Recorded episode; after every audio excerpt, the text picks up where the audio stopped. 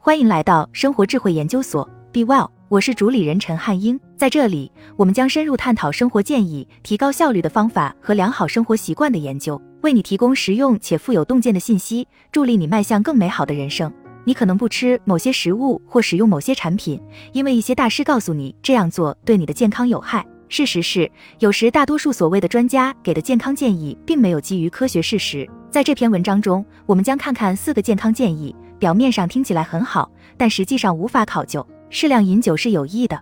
酒精是一种有毒的精神活性物质，它对我们的身体、大脑和整体健康的影响由来已久。世界卫生组织估计，每年有三百万人死于酒精消费，并占全球疾病死亡率的百分之五点一。尽管酒精的摄入会引起健康问题，但包括医生在内的大多数专家表示，酒精只有在过量摄入时才会有害。因此，如果你想喝酒，你应该适度饮酒。顶级健康组织建议适量饮酒可能会有好处。事实上，一项研究发现，与偶尔或大量饮酒的人相比，适量饮酒的人寿命更长。根据国家酒精滥用和酒精中毒研究所的数据，适量饮酒相当于男性每天喝四杯酒精饮料，女性一天喝三杯。但是，你猜怎么着？最近的科学证据表明，适度饮酒是一条垃圾建议。在乌尔里奇·约翰博士领导的一组德国研究人员的研究中发现，与之前的研究显示的那些喝酒的人相比，那些不喝酒的人的预期寿命较低，是由于其他高风险因素，如以前对酒精或药物的依赖以及每天吸烟等原因。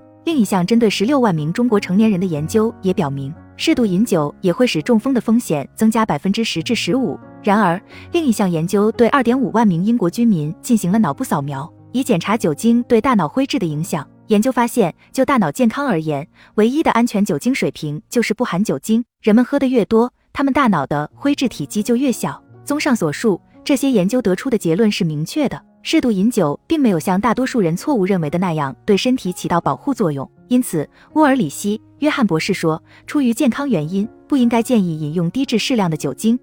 所以，如果你是那二十亿认为每天只喝少量酒就没事的人中的一员，你应该知道的是，你并没有脱离危险区。止汗剂会引起乳腺癌。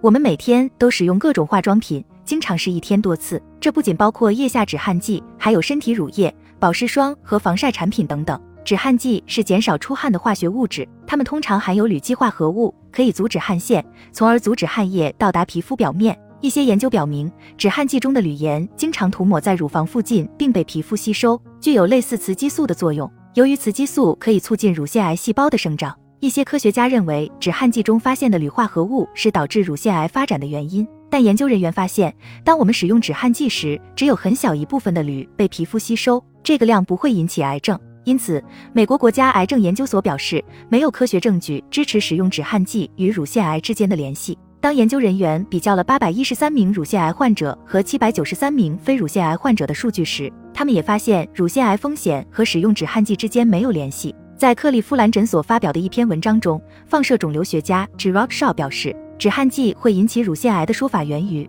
我们曾经告诉病人，他们不能在放射治疗期间使用含铝的止汗剂，因为人们担心铝会增加放射治疗癌症时对皮肤的刺激。我认为，当谈到乳腺癌风险时，还有其他一些事情，我们可能应该更加关注：年龄、激素替代疗法的使用和家族病史，这些才是导致乳腺癌的一些最大的风险因素。喝豆奶的男人会长出男人的乳房。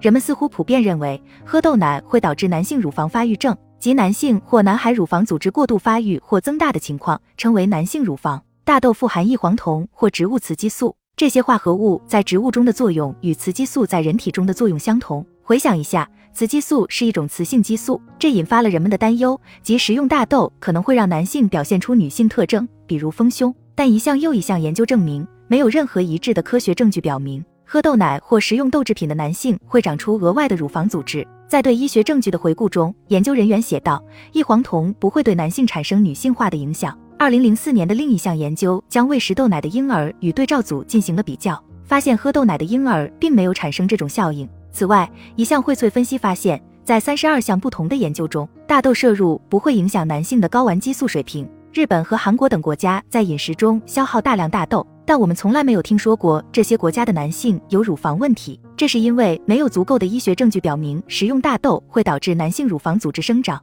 这个误区始于一个喝了三夸脱豆奶的男人注意到他的乳房开始肿胀和疼痛。尽管豆奶含有植物雌激素，但这种化合物不会导致乳房生长。大豆食品还可以在其他方面对你的健康有益，它保护你免受骨质流失，促进肠道有益细菌的生长，并增加饮食中健康的植物蛋白来源。不过，值得注意的是，大豆的确并不是完全没有健康风险的。蛋黄会引起心脏病。